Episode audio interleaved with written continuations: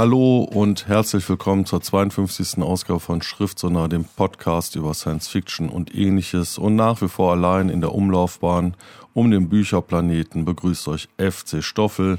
Diesmal mit ein paar Handwerkern an der Außenhülle meiner kleinen Kapsel, aber ich hoffe, das stört euch nicht, denn ich wollte jetzt auch nicht noch zwei Wochen warten, bis die dann endlich aufhören zu werkeln.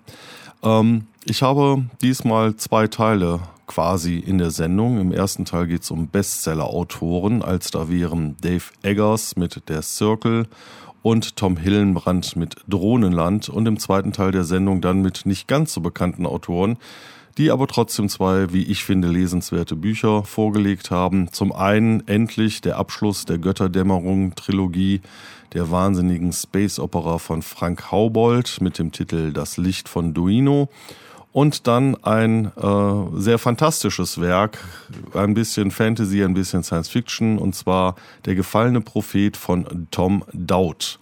Ähm, ja, viel Spaß.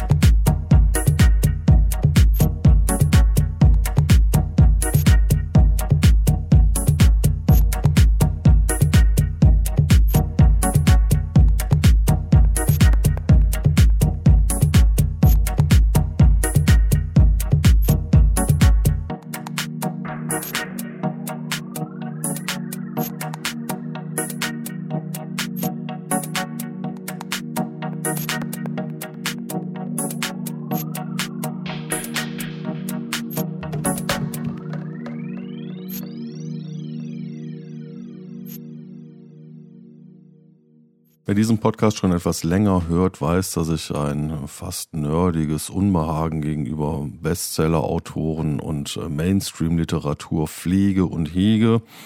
Äh, zum Teil allerdings auch, weil ich denke, über hm, viele Bücher wird so viel geredet und äh, gesagt, da muss ich nicht auch noch meinen Senf dazugeben. Äh, der Marsianer zum Beispiel, da war der Film ja schneller draußen, als dass ich hier so eine Podcast-Folge hätte aufzeichnen können. Ähm, jetzt haben wir aber zwei Bücher, über die auch schon sehr viel Schlaues gesagt wurde. Ich möchte sie aber trotzdem besprechen, weil sie mir aus verschiedenen Gründen wichtig sind. Zum einen ist das der Circle von Dave Eggers. Er extrapoliert gar nicht mal so sehr das, was wir heute schon erleben. Wenn wir die vier apokalyptischen Reiter der Infokalypse einmal nehmen, Google, Facebook, Apple und Microsoft, und uns einmal vorstellen, wo das hinführen wird, logischerweise, dann wird mir doch ein wenig ähm, Angst und Bang. Ich halte nach wie vor das Internet für eine tolle Sache, in der sehr viele Menschen sich zu Wort melden kommen. Das ist großartig. Äh, was ich aber bedenklich finde, ist, dass das Internet, so wie wir es kennen, allmählich abgelöst wird von einer großen Social Media. Blubberblase. Ähm, Mark Zuckerberg macht da ja auch keinen großen Hehl raus. Er möchte einfach, dass das Internet und Facebook eins sind. Und genau das ist in der Circle mehr oder weniger passiert. Das Internet, wie wir es kennen, gibt es nicht. Es gibt nur noch den Circle äh, mit seiner Social Media Plattform und den ganzen Apps, die es da gibt. Möglich wurde dieser kometenhafte Aufstieg des Circles dadurch, dass der Gründer ein True You erfunden hat. Anonymität im Internet ist nun endgültig passé alle sind ihr wahres Ich und versuchen sich natürlich äh, 24 Stunden am Tag, sieben Tage die Woche möglichst gut und möglichst angepasst der Norm der Gesellschaft entsprechend in diesem Circle darzustellen. Das Buch ist ziemlich geschickt gemacht, denn wir erleben alles aus der Perspektive von May Holland, eine, ähm, eine junge Frau, die beim Circle gerade anfängt und da immer tiefer hineingesogen wird in die Halsversprechung dieses Circles. Und am Anfang ähm, ist man noch so mit ein bisschen Unbehagen dabei und denkt sich, hm, ist ja irgendwie seltsam. Und mehr und mehr wird sie hineingesogen und ist dann auch gegenüber ähm, Argumenten von außen immer unempfänglicher.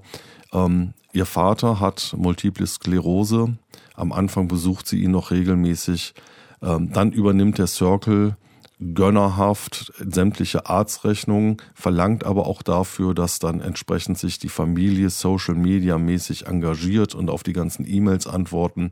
Die Eltern sagen irgendwann, Leute, wir, wir können nicht am Tag 5000 E-Mails beantworten und May Holland äh, versteht es überhaupt gar nicht. Und da zeichnet sich auch schon ab, dass May Holland allmählich den Bezug zur Realität verliert und immer tiefer in diesen Kreis hineingezogen wird, der letztendlich mit seinen Mitarbeitern und eigentlich auch mit der ganzen Welt nichts anderes macht als Gehirnwäsche. Am Anfang hat May Holland einen Bildschirm auf ihrem Schreibtisch, wo sie halt eben die E-Mails beantwortet. Und dann kommen aber immer mehr und mehr Bildschirme hinzu. Zum Beispiel gibt es dann das, den Party-Rank. Wie stark ist sie in die sozialen Aktivitäten im Circle eingebunden? Denn das ganze Leben spielt sich eigentlich nur noch auf dem Firmencampus ab. Man hat eigentlich überhaupt gar keinen Grund mehr, den Campus zu verlassen. Die ganzen Partys finden dort statt. Verschiedene Interessengruppen finden sich, ähm, tun sich zusammen, um dort ihren Interessen nachzugehen. Und es kommt dann auch irgendwann der Punkt, wo sie darauf angesprochen angesprochen wird, warum sie eigentlich so so gar nicht in dem sozialen Netzwerk des Circles teilnimmt. Und sie beschließt, das zu ändern und ihren Party-Rank jetzt auf einen echt guten, hohen Wert zu bringen. Und da hören wir mal eben kurz rein.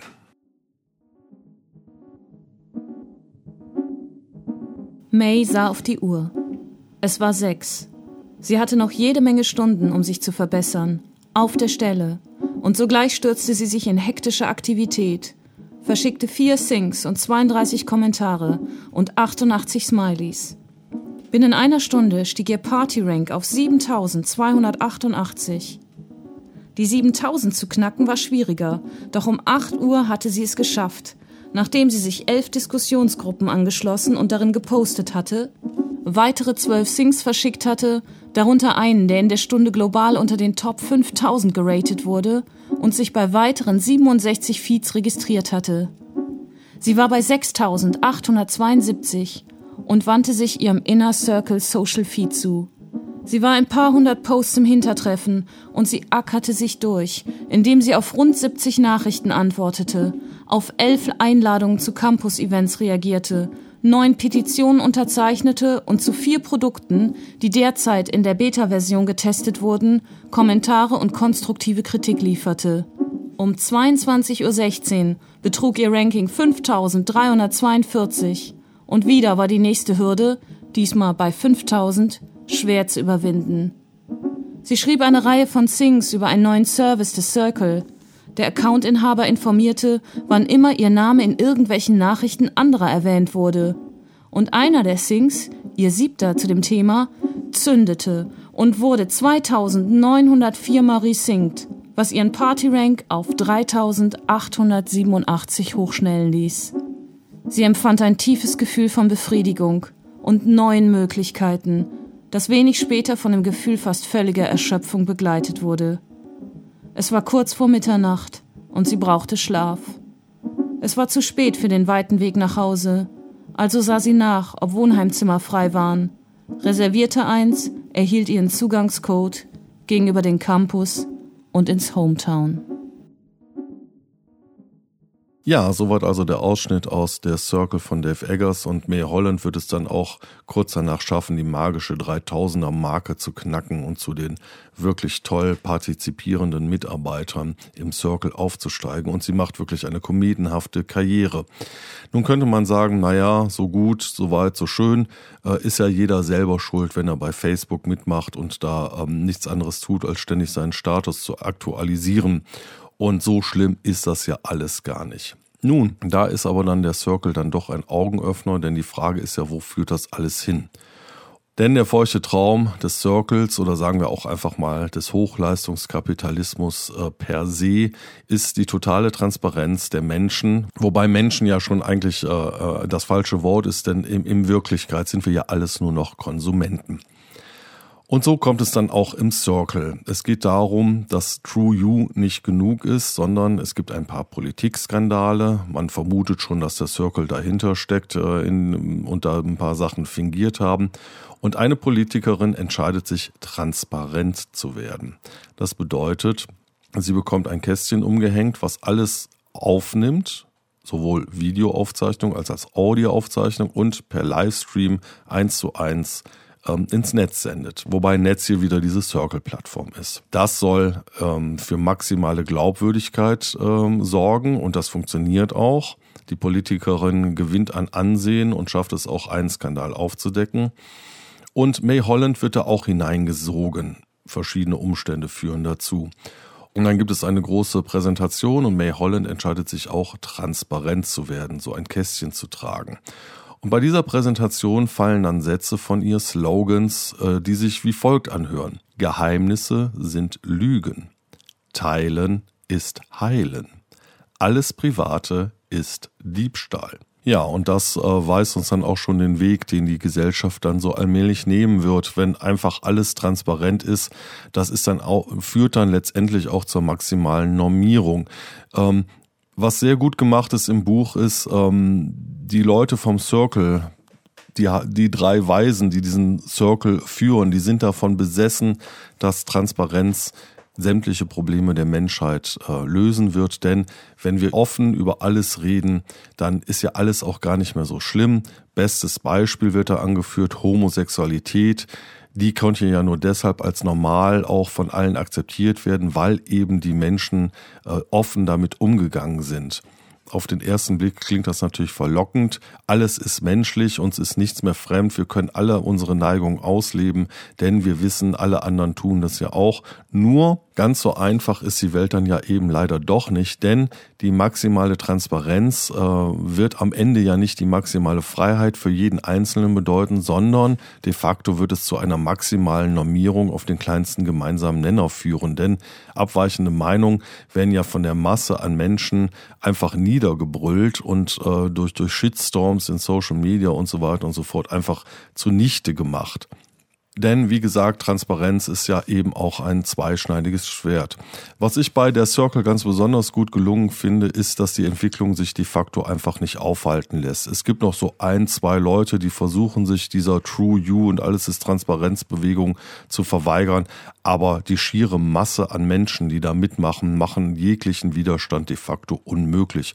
Und das ist letztendlich ja auch das, mit dem wir uns auseinandersetzen müssen. Natürlich gibt es gebildete Menschen, Digital Natives, die sich in der Deutungshoheit über das Internet wähnen und die glauben, mit ihren Blogs und ihrem aufgeklärten Wissen darüber, wie sie sich im Internet verhalten, die Welt verändern zu können.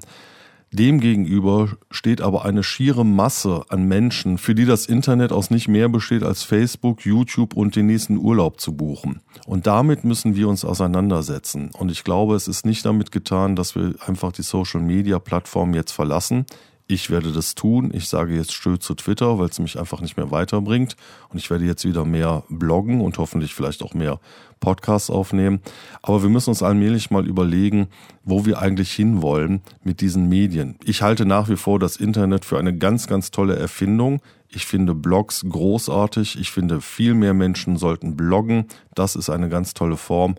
Aber wie gesagt, in Bezug auf Social Media, für mich der Circle ein ganz wichtiges Buch und äh, lest es, wenn ihr es noch nicht getan habt. Und denkt mal drüber nach, wie das Internet in 30 Jahren aussehen soll.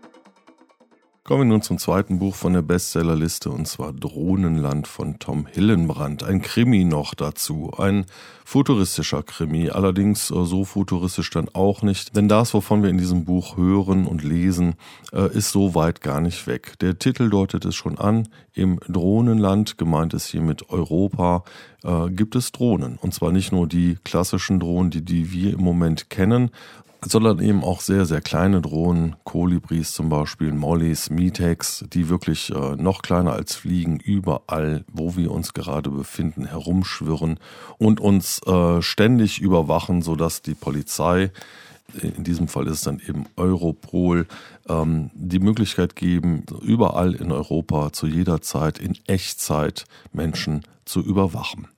Die Technik ist inzwischen so weit fortgeschritten, dass es einen sogenannten Mirror Space gibt, ähm, das man vielleicht als eine Art Spiegelland übersetzen kann, denn die Ermittler haben die Möglichkeit, sich in diese virtuelle Realität hineinzuversetzen. Sie ähm, setzen sich dafür so eine Art Elektronennetz auf den Kopf, nehmen eine spezielle Droge und sind, haben dann das Gefühl, äh, wirklich persönlich vor Ort zu sein. Dies geht, weil eben die Drohnen ein realitätsgetreues Abbild von unserer Welt erzeugen.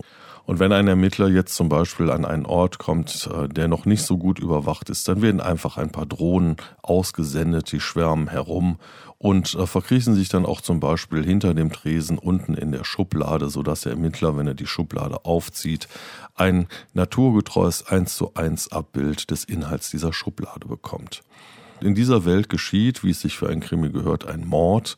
Ein Abgeordneter des EU-Parlaments wird mitten auf dem Feld erschossen und seltsamerweise gibt es davon keine Aufzeichnung von irgendwelchen Drohnen.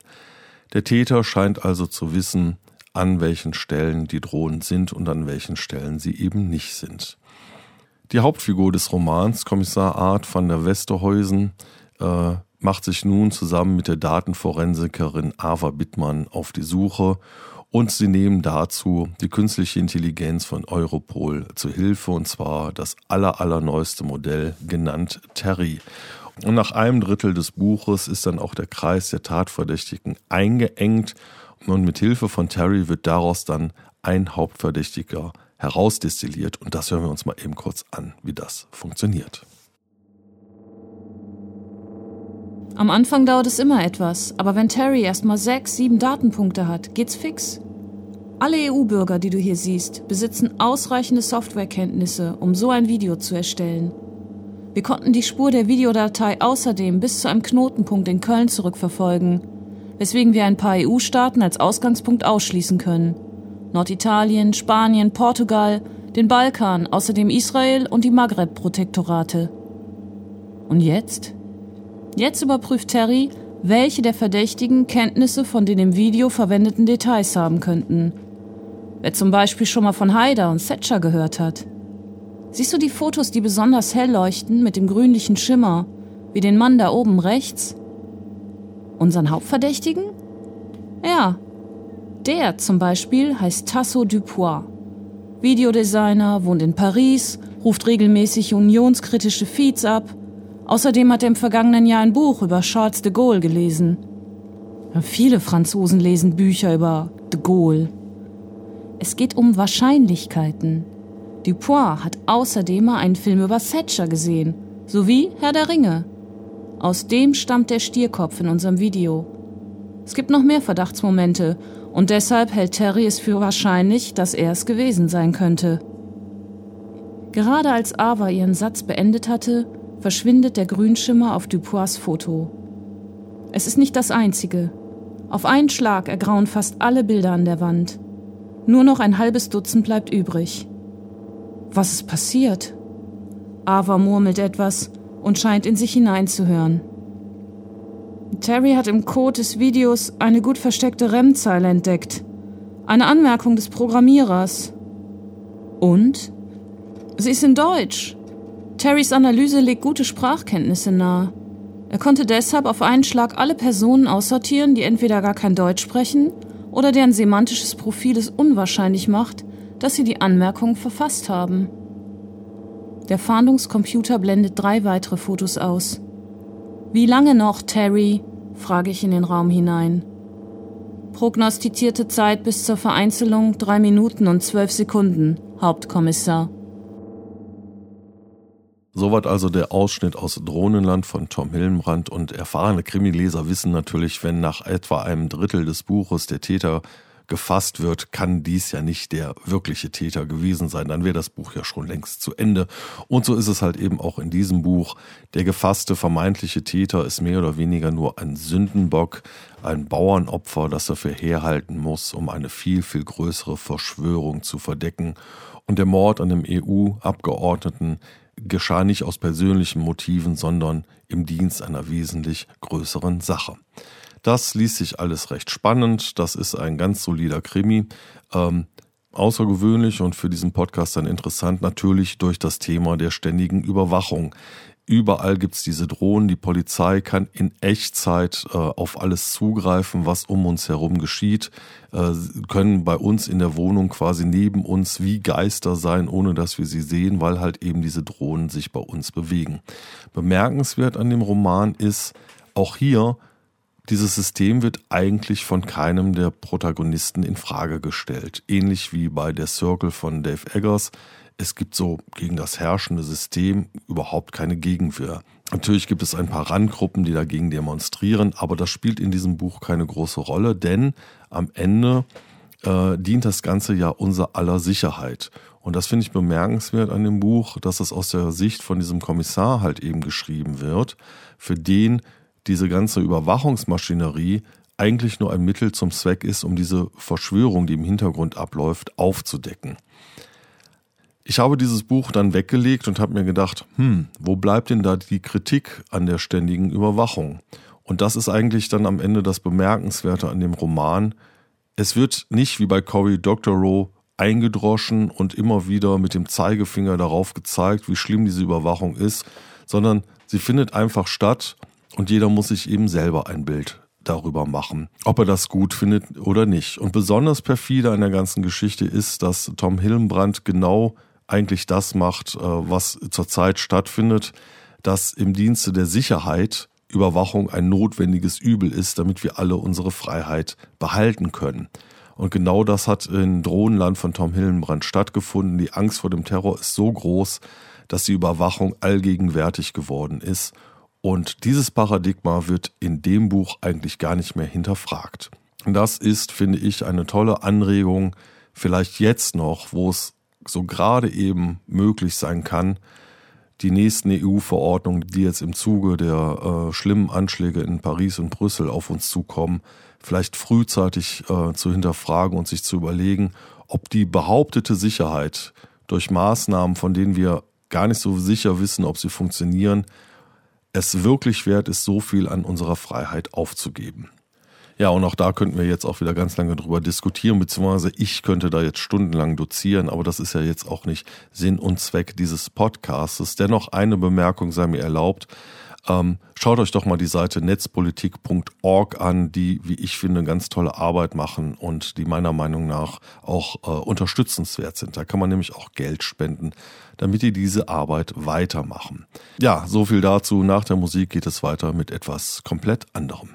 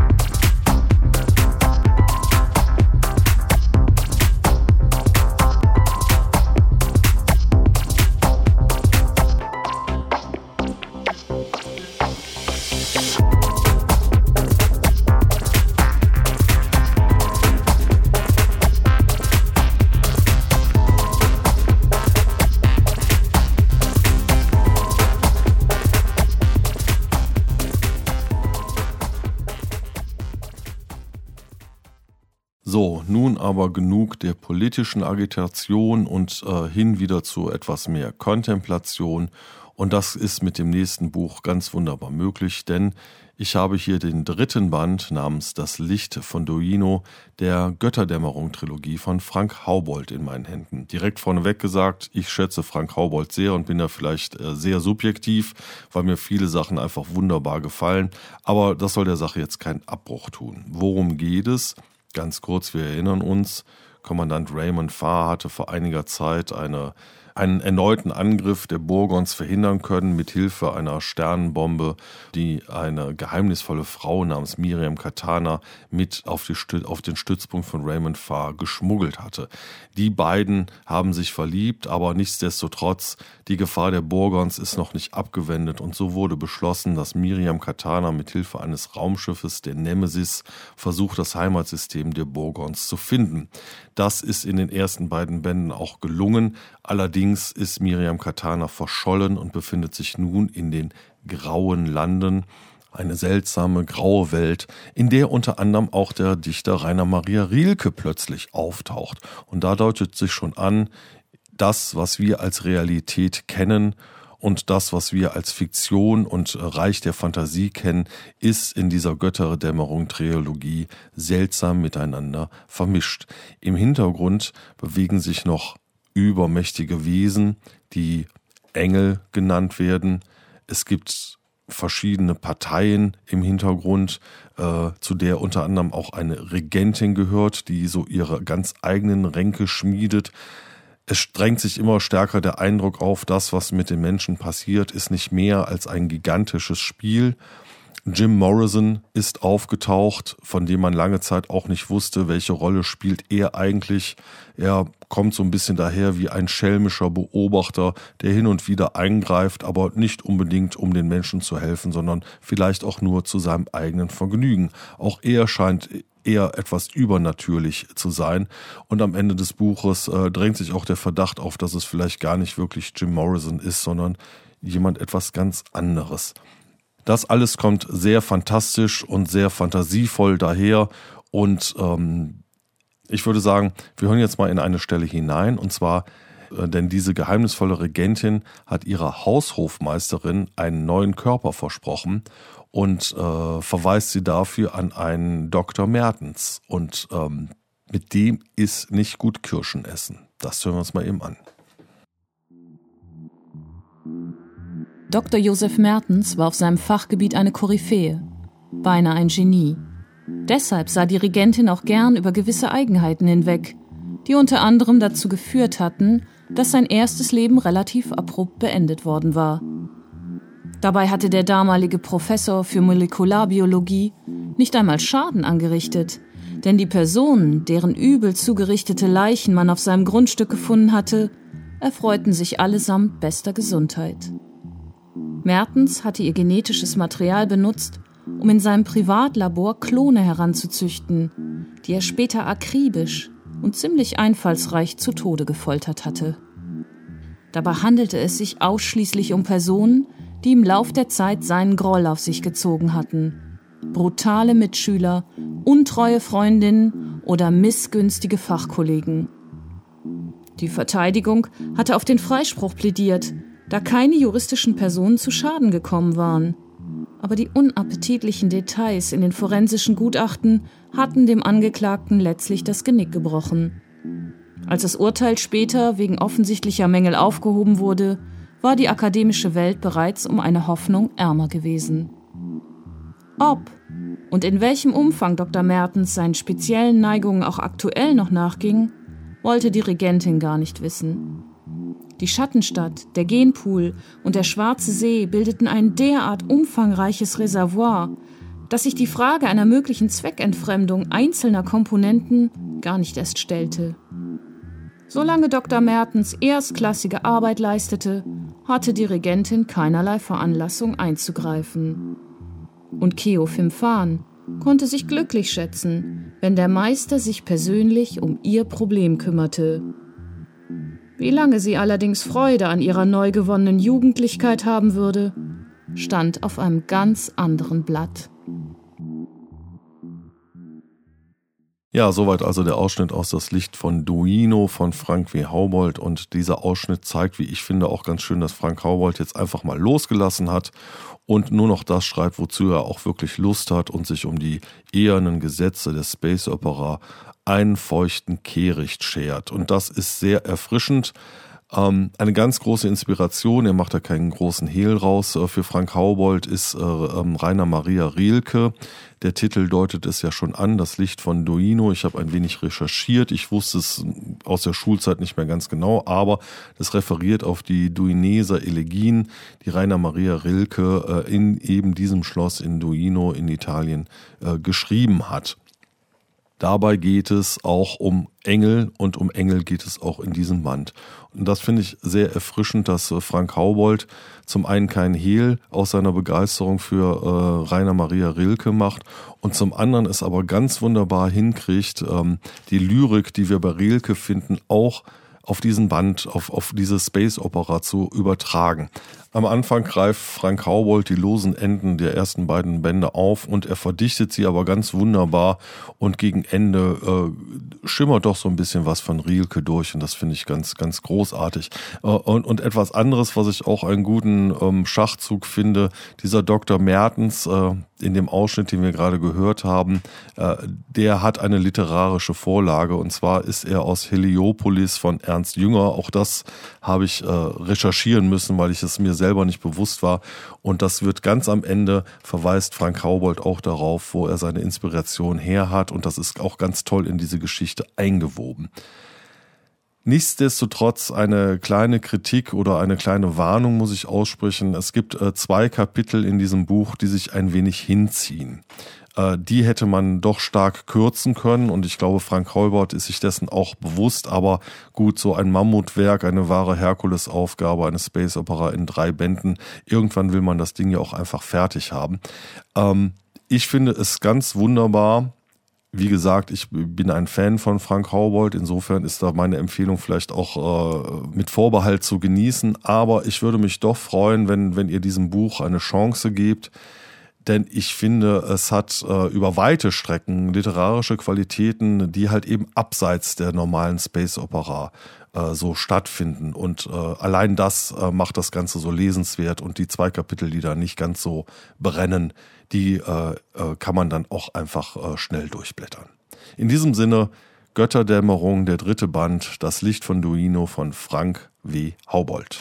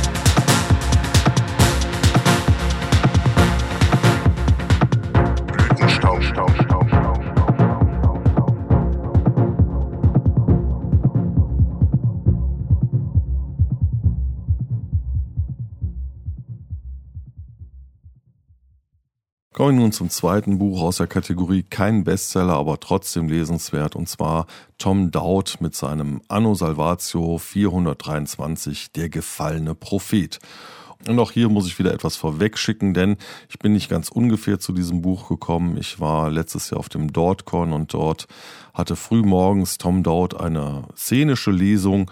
Ich war leicht verkatert und äh, er hat mich von Anfang an gefesselt. Also wenn ihr irgendwie die Gelegenheit habt, mal Tom Dowd bei einer Lesung zu erleben, geht hin. Das lohnt sich wirklich. Das ist mitreißend, das ist toll, das macht einfach nur Spaß. So, worum geht's? Die Handlung ist fast egal, denn das Besondere an dem Buch ist das Worldbuilding, wie man es so gerne sagt im Science-Fiction-Fantasy-Bereich. Und die Welt, in der wir uns befinden, ist eine Welt, in der der Papst Innocent der 14.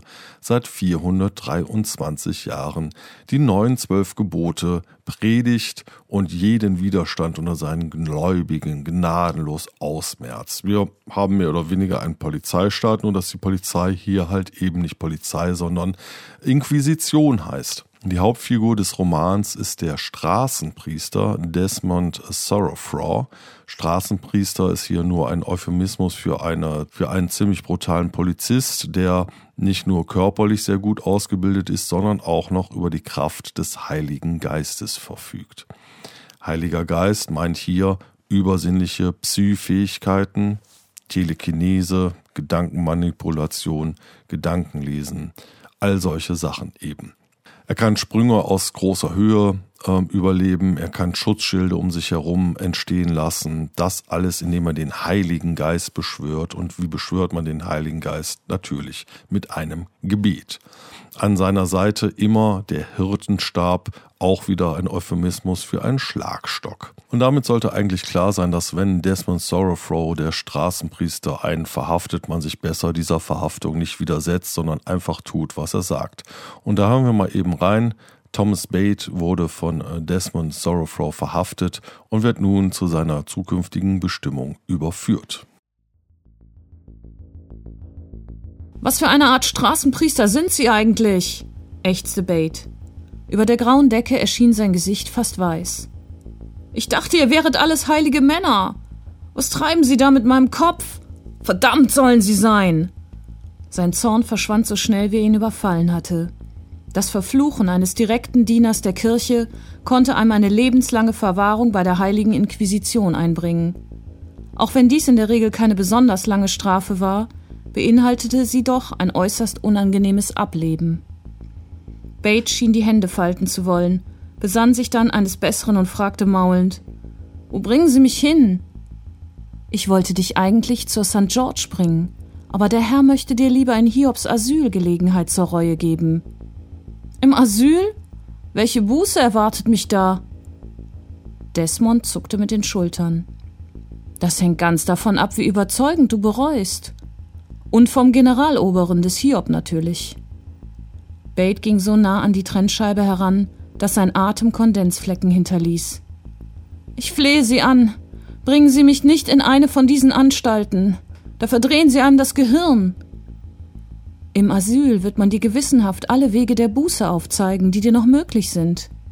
Ich will dir nicht vorgaukeln, dass es einfach wird. Das Töten eines Mitmenschen ist eine kapitale Sünde. Aber Gottes Wege sind unergründlich und Vergebung ist sogar in einem solchen Fall möglich. Ich bereue jetzt schon. Ich bereue es, nicht in Babylon geboren zu sein. Oft denke ich, es wäre besser, dort in Sünde zu sterben, als hier in Tugend zu leben. So etwas solltest du nicht einmal denken. Babylon ist dafür verantwortlich, dass die ganze Welt von der Sintflut heimgesucht wurde. Ein Leben der Sünde wird nicht nur in dieser Welt bestraft. Weißt du, was eine Ewigkeit in der Verdammnis bedeutet? Und wissen Sie, was es bedeutet, in eins dieser Asyle eingewiesen zu werden? Ist Ihnen je ein Bekehrter begegnet, der wieder rausgekommen ist? Jemand, der den Weg zu Gott so weit zurückgefunden hat? Was passiert mit all den Sündern, die in den Asylen landen? Desmond hatte zwar Mitleid mit dem Mann, aber allmählich verlor er die Geduld. Du solltest besser in dich gehen und schweigen, wir sind fast angekommen. Soweit also der Ausschnitt aus Der gefallene Prophet von Tom Dowd und äh, hier deutet sich schon an, dass Desmond nicht unbedingt der ganz linientreue Straßenpriester ist, der nun einfach widerstandslos alles ausführt, was Papst Innozenz der 14. Äh, von ihm verlangt, sondern dass sich da auch der ein oder andere Zweifel in seinen Glauben schon eingeschlichen hat. Das diskutiert er mit seinem Onkel, der etwas höher in der Kirchenhierarchie ist und das führt dann auch dazu, dass sich Desmond dem Untergrund anschließt. Und dort trifft er auf Veneno Fate, ein gefallener Prophet, der versucht hat, eine Revolution zu starten, die aber blutig niedergeschlagen wurde und der sich nun im Untergrund versteckt. Den beiden stellt sich nun ein geheimnisvoller Iskariot in den Weg. Der versucht, im Untergrund die Fäden zusammenzuhalten und erweist sich im weiteren Verlauf des äh, Buches als der wahre Gegenspieler, der, den es als erstes gilt zu beseitigen. So viel äh, vielleicht auch zu der Handlung. Wie gesagt, man muss gar nicht so viel wissen. Die Handlung ist mehr oder weniger auch egal, denn das Tolle an dem Buch ist einfach das ganze Setting mit dem Papst, der da seit 423 Jahren schon stirbt, mit den Engeln, von denen man gar nicht so genau weiß, sind das jetzt eigentlich Engel oder irgendwelche gezüchteten hybriden Monster. Ähm, was genau ist in dieser Welt eigentlich passiert? Und das ist auch das Tolle an, äh, an dem Buch und das finde ich auch, macht Tom Dowd auch ganz gut es wird nicht alles bis ins letzte Detail erklärt, sondern es gibt so ein paar Stellen, die werden so im, im leicht nebulösen belassen und das äh, erzeugt diese ganz wunderbare Atmosphäre von dem Buch. Was Tom Dowd ganz hervorragend kann, sind die Action-Szenen. Also die Kämpfe sind einfach unglaublich gut und packend und spannend geschrieben. Was so ein bisschen im Buch fehlt, ist vielleicht eine gewisse Tiefe, aber ich nehme mal an, das will er vielleicht auch gar nicht, denn es ist einfach äh, ganz tolle Unterhaltungsliteratur. An ein paar Stellen ist es ein bisschen wirr. Das ist aber bei so einem Roman vollkommen egal. Und wie gesagt, wenn ihr die Gelegenheit habt, zu einer Lesung zu gehen, äh, guckt euch das unbedingt an. Und wer jetzt Lust hat auf eine dreckige, kleine, gemeine, super schnell zu lesende Geschichte, dem sei Tom Dowd, der gefallene Prophet, empfohlen. Und damit bin ich dann auch wieder am Ende von Schriftsonar angelangt. Ich danke der Sprecherin Doris Mücke. Und als letztes Wort möchte ich noch einmal die drei Wahrheiten des Circles von Dave Eggers verkünden. Geheimnisse sind Lügen. Teilen ist Heilen. Alles Private ist Diebstahl. Schönen guten Abend.